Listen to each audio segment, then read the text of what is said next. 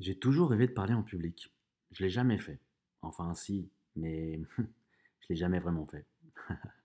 Alors voilà, maintenant je me lance. Une nouvelle aventure. C'est un truc qui va demander beaucoup d'énergie et qui va en donner pas mal aussi. C'est l'histoire d'un gamin, un gamin qui a grandi à travers les pays, les projets, les aventures, les histoires, les échecs, à travers plein de choses, à travers plein de plein.